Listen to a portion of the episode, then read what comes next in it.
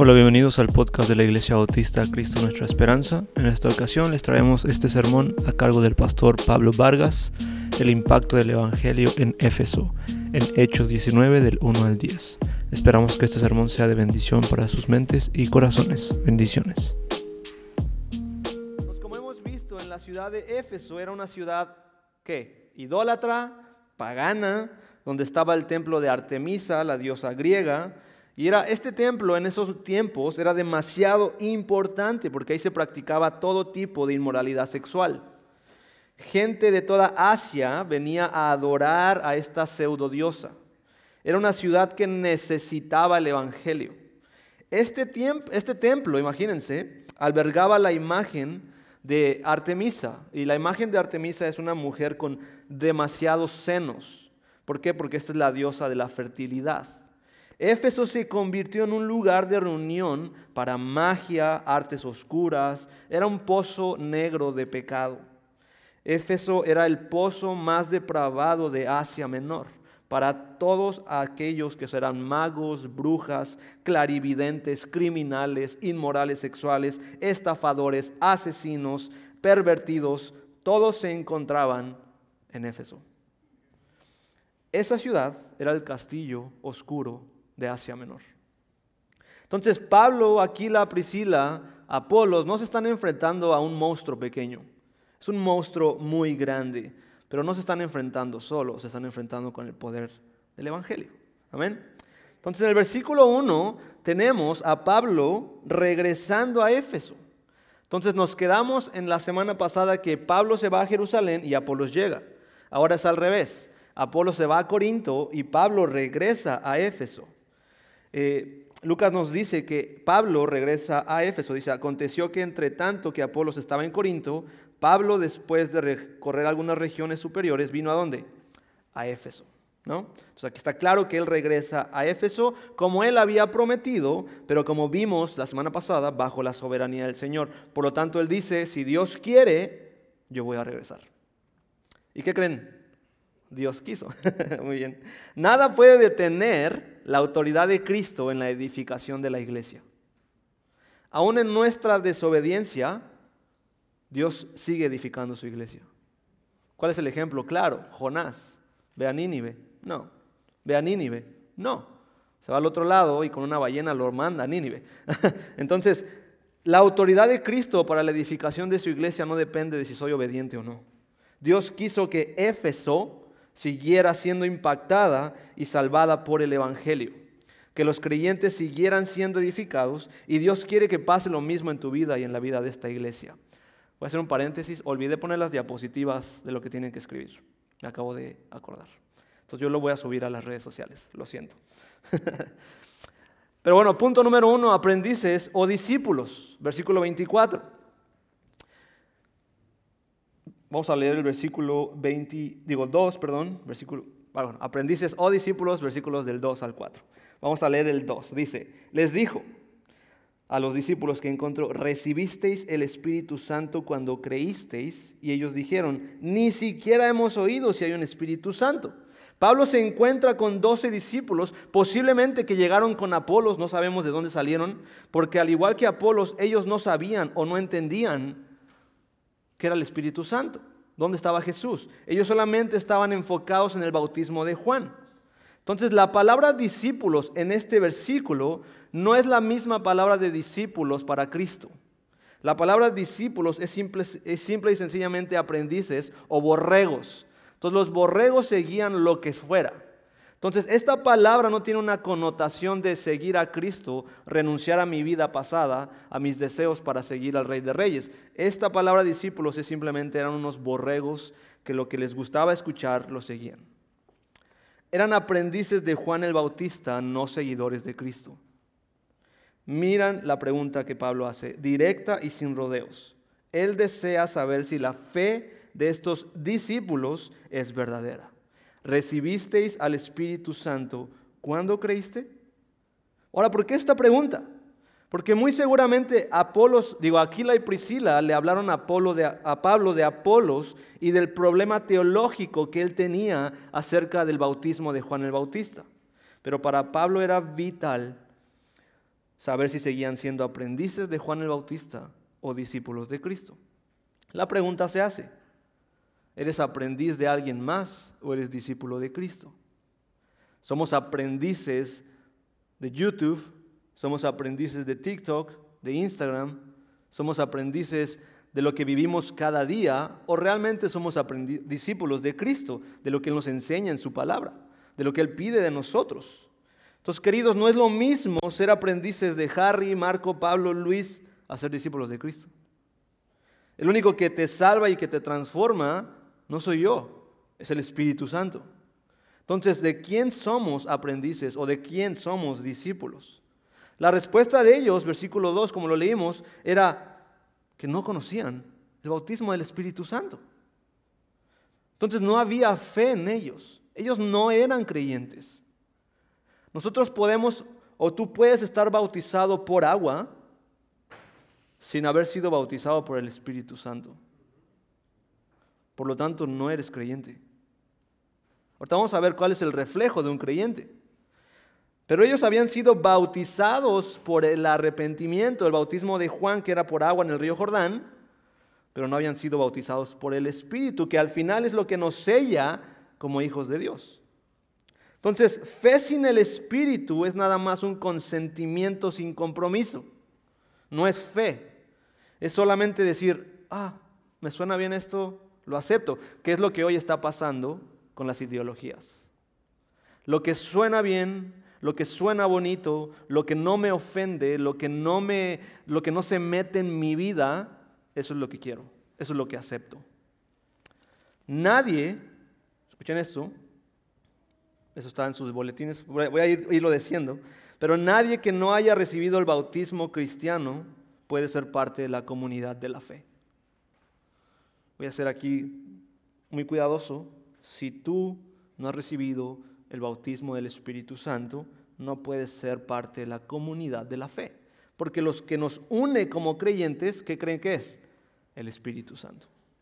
Entonces la única fe que salva es la que el Espíritu Santo nos da. Sin el Espíritu Santo no hay salvación. Incluso Juan el Bautista fue salvo por el Espíritu Santo. Entonces, estos pseudo discípulos ni siquiera habían estudiado lo que era Juan el Bautista. Dice en Lucas 1.15, si quieren anotarlo, porque él será grande delante del Señor, no beberá ni vino ni licor, y será lleno del Espíritu Santo aún desde el vientre de su madre. Juan el Bautista.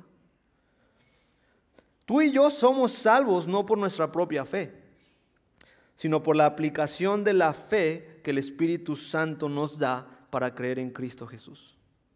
Y amigo, amiga, hoy, por gracia, la fe que necesitas para ser salvo del pecado es dada a ti no por tus esfuerzos, no por tus obras, sino por lo que Cristo ha hecho por ti. Si confiesas con tu boca que Jesús es el Señor y crees en tu corazón que Dios le levantó de los muertos, la promesa es, serás salvo. Versículo 3. Entonces dijo, ¿en qué pues fuiste bautizados? Y ellos dijeron, en el bautismo de Juan. Estos aprendices estaban mucho más perdidos que Apolos. Al menos Apolos sabía quién era Cristo y conocía a Jesús. Estos no. A veces conocemos más de algún otro teólogo, predicador, que del mismo Cristo. Y eso me ha pasado. Entonces tenemos a 12 aprendices de Juan el Bautista y al mismo tiempo 12 no creyentes. Algo interesante es que podemos leer la Biblia sin conocer a Cristo. ¿Les ha pasado a alguien? Que está leyendo la Biblia y no puedes entender qué está pasando. Podemos leer constantemente la Biblia sin conocer a Cristo, porque el único que nos da el entendimiento para entender las riquezas del Evangelio es el Espíritu Santo. Entonces amamos el ministerio de Miguel Núñez. Llevamos dos libros que hemos estudiado de él. Amamos el ministerio de Sujel Michelin, hablamos, amamos el ministerio de David Platt, de, no sé, de, John Piper, de los puritanos, de los padres de la iglesia, pero nadie de ellos nos salva. No somos discípulos de ellos. Su labor, y muy buena labor, es apuntarnos a Cristo y solo a Cristo. Cualquier persona que tú sigas, tú escuches, tú ames, tú quieras estar y compartir, que no te guía a Cristo, deséchala. Debemos ser unidos como iglesia para apuntarnos unos a otros a Cristo. Si alguien te lleva más lejos de Cristo que más cerca de Cristo, deséchala de tu vida. Deséchalo de tu vida. Debemos reunirnos, debemos unirnos con gente que nos ayude a apuntarnos a Cristo y a solo a Cristo, no a mis deseos, no a mis sueños, no a lo que yo quiero conseguir, no a lo que yo quiero tener, sino a lo que Cristo quiere de mí. Versículo 4. ¿Qué hace Pablo? Dijo Pablo, Juan bautizó con bautismo de arrepentimiento, diciendo al pueblo que creyesen en aquel que vendría después de él. Esto es Jesús el Cristo. ¿Qué hace Pablo con ellos? Lo mismo que hace Aquila y Priscila con Apolos. Les predica el Evangelio. Esto es amor, hermanos. La mejor expresión de amor que puedas tener con tus amigos, con tus hijos, con tu esposa, con tu esposo, es predicarles el Evangelio. Es llevarlos a Cristo. Esa es la mejor muestra de amor que podemos tener incluso nosotros para ustedes. Predicarles a Cristo y solo a Cristo. Les explica las escrituras, los apunta a la fe verdadera en Cristo Jesús, de la forma, de la misma forma que nosotros deseamos apuntarlos a Cristo. Entonces Pablo usa la misma enseñanza de Juan el, Bautista. Él predica el bautismo del arrepentimiento, pero también predica que viene alguien atrás de él que es mayor que él. Entonces realmente la palabra bautizaba tiene la connotación de predicar. Juan el Bautista predicaba el bautismo del arrepentimiento. Juan llamó al pueblo al arrepentimiento y cuando se arrepintieron los bautizó como una señal de limpieza espiritual. Esto es el bautismo de Juan. Pero la predicación de Juan el Bautista solamente fue preparatoria para la venida del Mesías. Porque no Juan, no Juan, no yo, no nadie, sino solamente Jesús podía limpiar al pueblo de su pecado. Solamente Jesús, hermano, hermana, solamente Él te puede limpiar de tu pecado. No hay nadie más. En su predicación Juan señaló a aquel que venía después de él y que él los va a bautizar en el Espíritu Santo. Por eso la frase más famosa de Juan el Bautista es el Cordero de Dios que quita el pecado. Solo Cristo, hermano, nos salva. No hay ningún pecado que Cristo no pueda limpiar de tu vida. No hay vergüenza en tu pasado que Cristo no pueda limpiar. No hay culpa que Cristo no pueda quitar. La sangre de Cristo nos limpia de toda maldad. Amén. Ese era el ministerio de Juan el Bautista. Ejemplificar la obra del Espíritu Santo que nos convence de pecado, de justicia y de juicio y que nos da la habilidad de ir la fe para poder ser arrastrados a la gracia irresistible de Dios. ¿Por qué? Porque el ser humano jamás va a tener el deseo de buscar a Dios. Tú y yo, sin la obra del Espíritu Santo, jamás tendríamos el deseo de buscar a Dios, de querer conocer a Dios es la obra del Espíritu Santo que pone en nosotros el deseo de poner nuestra confianza en el Mesías. Así se cumple el ministerio de Juan el Bautista. ¿Y qué creen? Él no vuelve a ser mencionado en la Biblia después de esto. Ese es nuestro lugar en la historia. No es ser famosos. Es presentarles la salvación de Cristo y después ser completamente olvidados para que Cristo sea conocido. ¿Deseas ser un simple aprendiz o un discípulo de Cristo? Es la pregunta. Punto número dos, el mini Pentecostés, versículos 5 al 7. Cuando oyeron esto, fueron bautizados ahora en el nombre del Señor Jesús. Y habiéndoles impuesto a Pablo las manos y vino sobre ellos el Espíritu Santo, y hablaban en lenguas y profetizaban, y eran por todos unos doce hombres. Ellos no consintieron ahora como con Juan el Bautista. Ahora ellos, al haber escuchado y entendido el Evangelio, ahora entendieron racionalmente la verdadera fe. La diferencia entre la obra preparatoria de Juan y la obra mediadora de Jesús. Esa es la diferencia.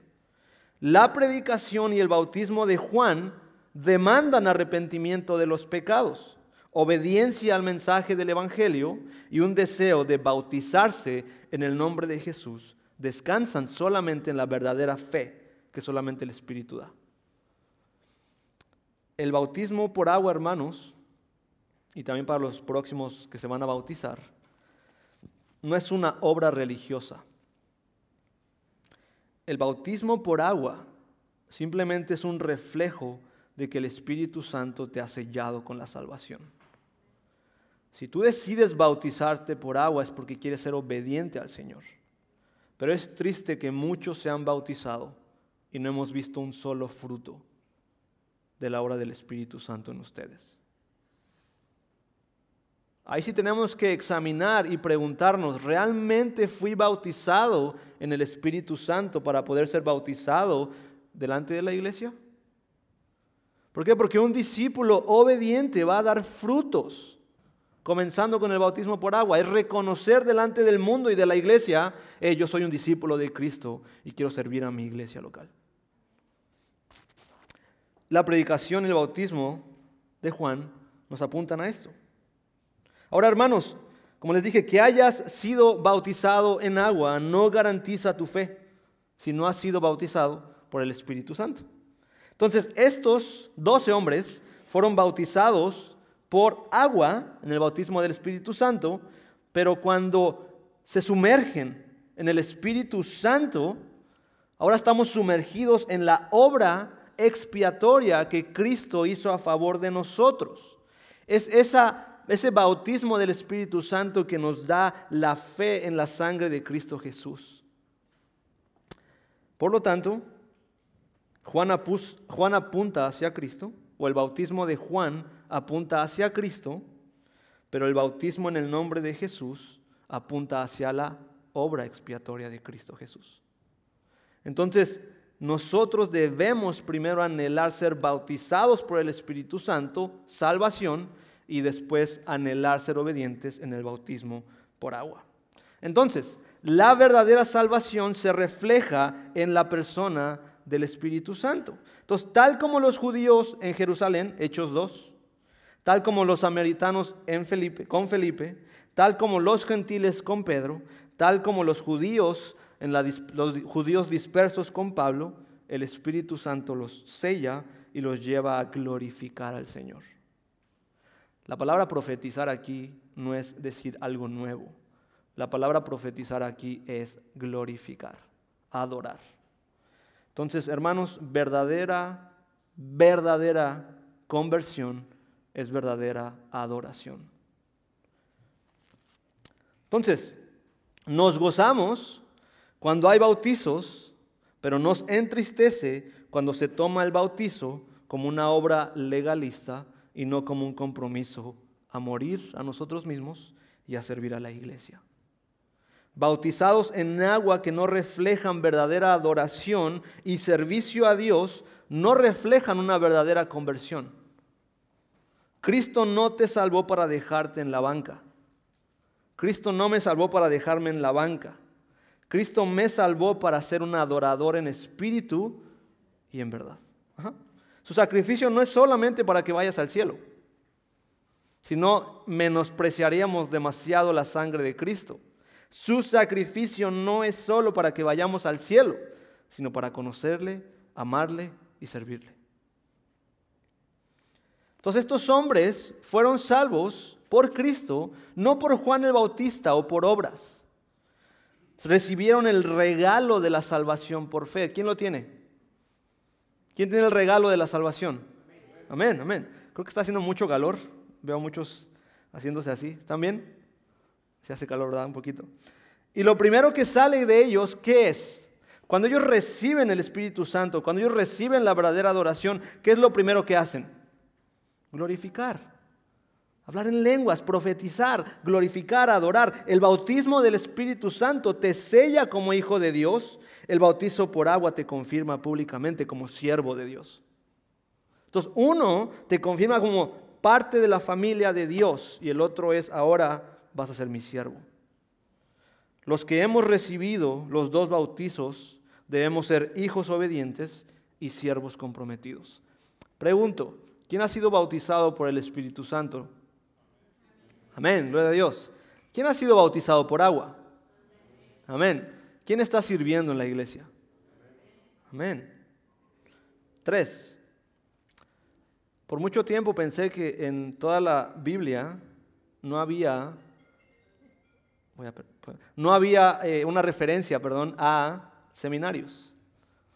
Y mucha gente me decía, no, es que no es necesario el seminario. Y cuando estudié este pasaje dije, aquí hay un seminario bíblico de Pablo. Entonces, punto 3, el seminario de Pablo contra el seminario del mundo, versículos 8 al 10. Dice de la siguiente manera, y Pablo entró a la sinagoga, habló con denuedo por espacio de tres meses, discutiendo y persuadiendo acerca del reino de Dios.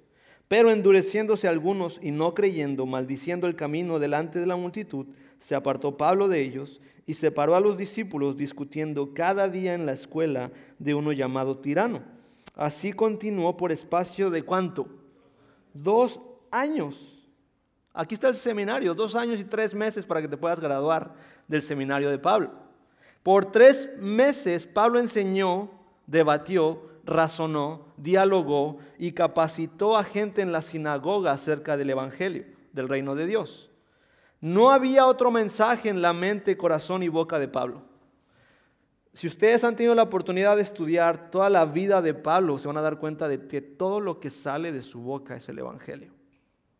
Todo lo que sale de su mente es el Evangelio. ¿Cómo puedo ir a esta ciudad? ¿Cómo puedo ir a este lugar? ¿Cómo puedo entrar a las sinagogas? ¿Cómo puedo hacer lo que sea, pero para que la gente escuche el Evangelio?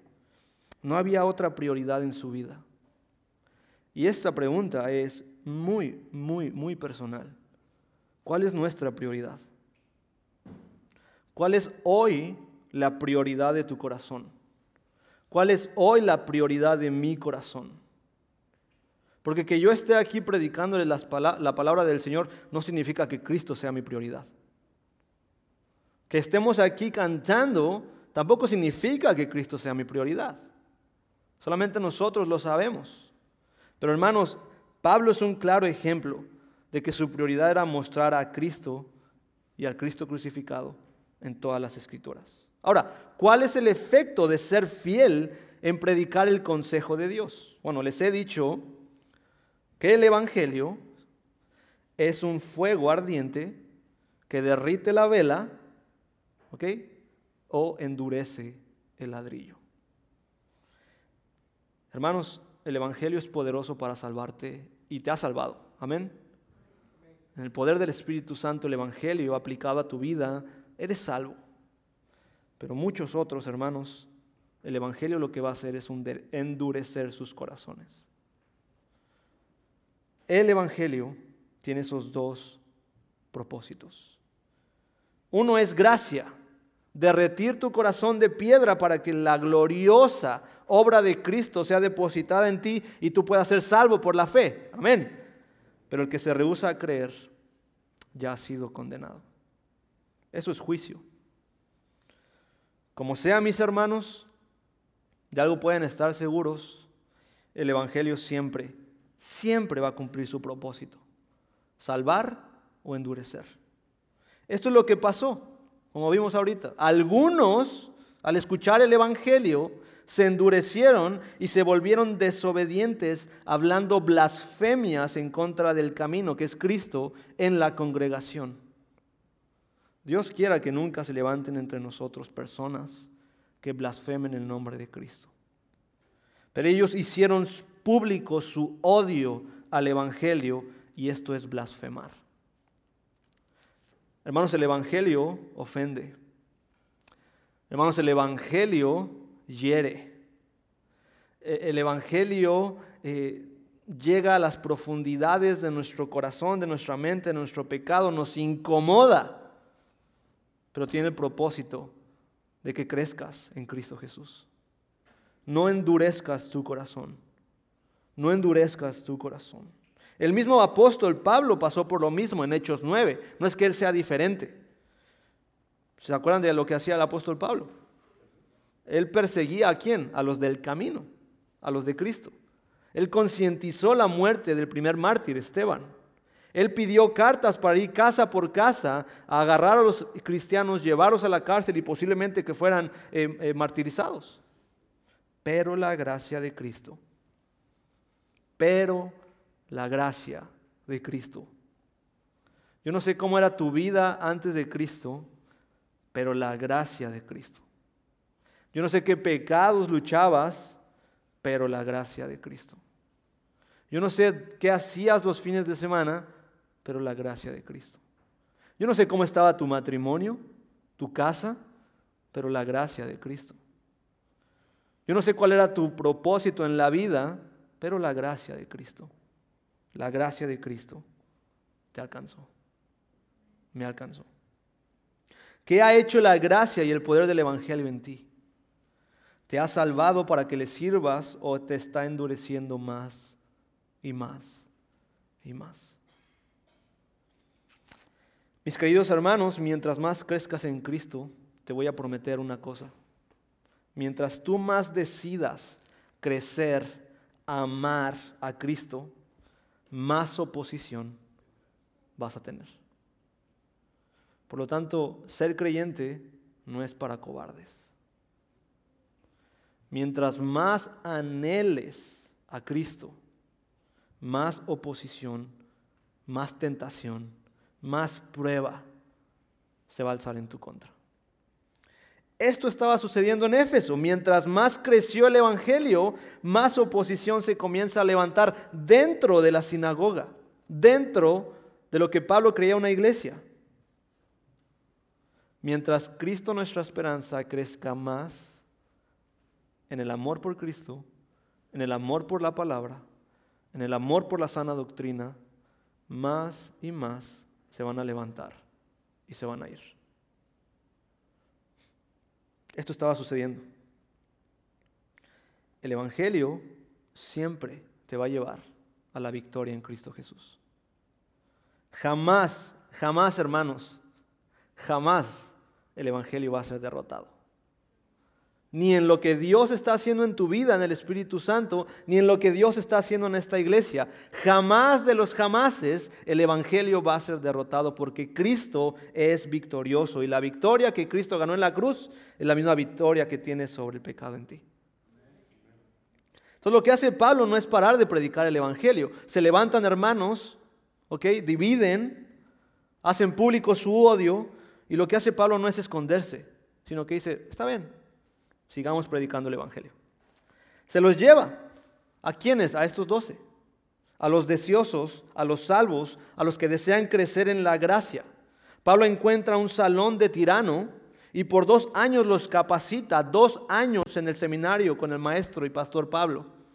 Se dice que desde las 11 de la mañana a las 4 de la tarde Pablo tenía este seminario.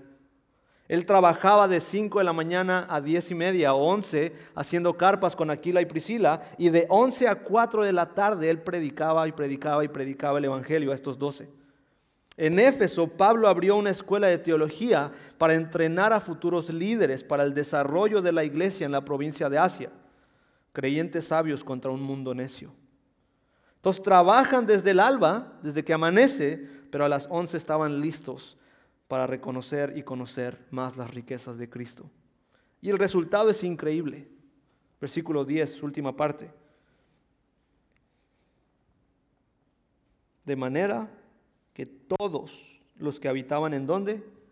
En Asia, judíos y griegos, ¿qué pasó? Oyeron la palabra del Señor. Oyeron la palabra del Señor. Si solamente nosotros oímos la palabra de diez y media a once quince los domingos, ¿qué está pasando? Si solamente oyes la palabra los domingos cuando predicamos, hermanos, no vas a crecer en el conocimiento y en el amor por Cristo Jesús. Creyentes salvos por el Evangelio, capacitados por el Evangelio, obreros del Evangelio para proclamar el Evangelio De estos doce se dice que salieron Epafras, que se fue a Colosas, a la Odisea y a Ireápolis. Se dice que salió también Trófimo, que está en Efesios 6:21. Se dice que también salió eh, Filemón y Arquipo, con siervos y compañeros de Pablo en Colosas. ¿Cuántos de nosotros van a salir de esta iglesia a plantar otras iglesias? ¿Cuántos de nosotros vamos a salir a lugares no alcanzados a predicar el Evangelio? ¿Cuántos estamos predicando el Evangelio día con día? Algo que sí les puedo prometer, iglesia, es que nosotros no vamos a parar. Se los prometo. Si tú quieres parar en tu crecimiento, está bien. Si no quieres ser fiel en el servicio a esta iglesia, está bien. Si tú vienes aquí sin querer estar aquí, está bien. No vamos a parar de predicar el Evangelio. ¿Hasta qué? Hasta que todos lleguemos a la unidad de la fe y al conocimiento de Jesucristo. Hermanos, no vamos a parar pero no vamos a parar con aquellos que desean venir al instituto. No estoy hablando de los viernes, no estoy hablando de esta iglesia. A los que sacrificen su tiempo, su carne, por conocer más a Cristo. Algo que el pastor mucho dice y que yo no había entendido y había escuchado, era que a veces se le tiene que dar aceite al, ¿cómo se llama? Al rin que chilla. ¿Sí? Al rin que chilla, ¿no? No más. Nosotros no vamos a parar, pero con aquellos que deseen sacrificar su tiempo, su carne, por conocer más a Cristo. ¿Cuáles son los frutos del seminario? Todos los que vivían en Asia oyeron la palabra del Señor, tanto judíos como griegos. Esto es lo que produce el glorioso Evangelio. El poder del Evangelio y creyentes comprometidos con el Evangelio hacen que la iglesia de Éfeso sea una iglesia viva para impactar a la ciudad. ¿Cómo está Cristo nuestra esperanza? Gloria a Dios tenemos el poder del Evangelio. ¿Cuántos creyentes comprometidos con el Evangelio tenemos? Esa es la pregunta. Porque si nos unimos en la unidad de la fe y en el conocimiento de Cristo, hermanos, Iglesia Bautista Cristo Nuestra Esperanza va a empezar a brillar a esta comunidad y a la comunidad en la que tú te desenvuelves. ¿Por qué? Algo hermoso es que tenemos el mismo evangelio que Pablo. No hay nada diferente. Lo mismo que Pablo predicó en la sinagoga está aquí. Lo mismo que Pablo usó en el instituto está aquí. Lo mismo que Cristo desea para ti está aquí. No está en ninguna otra parte, está en tu Biblia. Tenemos el mismo evangelio que Pablo. Ahora, ¿qué más tenemos que tiene Pablo? El Espíritu Santo. Tenemos la palabra, tenemos el mismo poder. Entonces, ¿cómo comenzamos? ¿Cómo empezamos a vivir para la gloria de Cristo? Muchos ya lo empezaron a hacer, gloria a Dios. Pero si tú tal vez estás confundido, si tal vez no sabes dónde puedes empezar, si tal vez estás deseoso de servir pero no sabes en dónde, si tú ahorita tu corazón está como, Pablo, yo quiero empezar a servir, hermanos, comienza con tu casa. Comienza con tus vecinos. Con llamar a hermanos de la iglesia. Comienza con poner tu granito de arena en la unidad de la iglesia. ¿Por qué? Porque si el Evangelio solo lo platicamos y practicamos dentro de estas cuatro paredes, no estamos cumpliendo la gran comisión. Es demasiado fácil ser amable aquí. Es demasiado fácil hablar un lenguaje cristiano en estas cuatro paredes. Es demasiado, demasiado fácil poner nuestra máscara de cristianos los domingos en la mañana. Pero si eso no pasa fuera de la iglesia, entonces estas cuatro paredes solamente son tu escenario, mi escenario, para demostrar algo que no soy. Si no practicamos, si no proclamamos el Evangelio allá afuera, la iglesia solamente es mi escenario para parecer cristiano y no para ser cristiano. Empiezo conmigo. Vamos a morir, hermanos, si nos enfocamos en nosotros mismos. Iglesia Bautista Cristo, nuestra esperanza, va a morir si, si solamente nos enfocamos en nosotros mismos. Empecemos desde el principio, hermanos. Hay esperanza. Hay esperanza siempre. ¿Cómo empiezo desde el principio? Hermano, ama a Cristo en las palabras del Señor. Conoce a Cristo a tal profundidad, a tal pasión que lo único que quieras es que otros conozcan el amor, el perdón, la gracia que hay en Él. ¿Quién ha recibido el amor y la gracia del Señor? Amén. ¿Quién desea que los que no conocen a Cristo, que, se, que, son tu familia, que son tus amigos, conozcan el amor y la gracia? Amén. Ahora, sé fiel en predicar el Evangelio. Sé fiel en mostrar a Cristo. Y Cristo va a ser fiel en salvar. ¿Sabes la aplicación? Tres cosas están en su boletín. ¿Te consideras un verdadero discípulo de Cristo? Es una pregunta que tú tienes que hacer, que yo me tengo que hacer. ¿Me considero un verdadero discípulo de Cristo o solamente soy un aprendiz o un seguidor?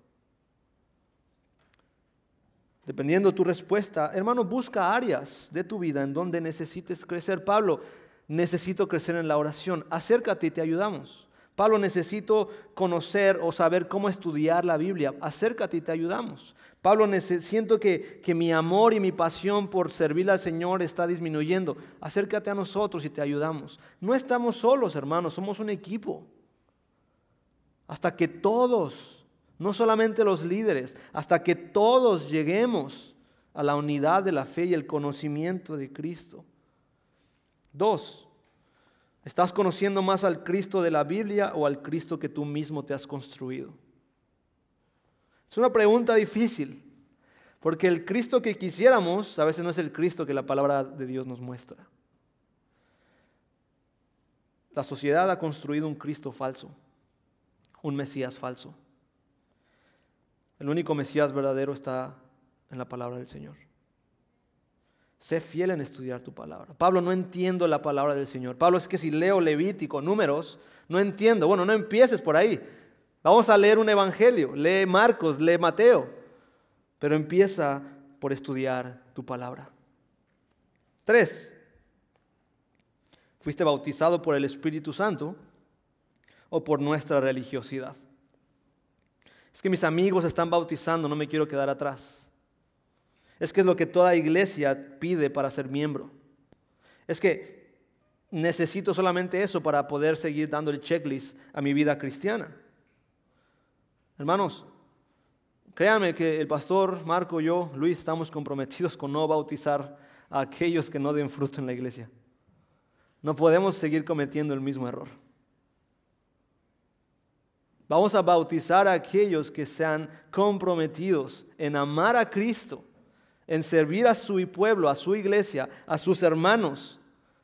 Y al ver eso poder presentarte en el bautismo por agua como un fiel discípulo de Cristo y un fiel siervo de Cristo. No vamos a tomar por juego bautizarte. Si fuiste bautizado, si ya fuiste bautizado por agua, si ya fuiste bautizado en el Espíritu Santo, hermano, hermana, te ruego, te pido, te suplico que te comprometas con tu iglesia local. Sirve a Cristo en tu iglesia local. Conclusión. Sin duda, la obra del Espíritu Santo en nuestras vidas es vital.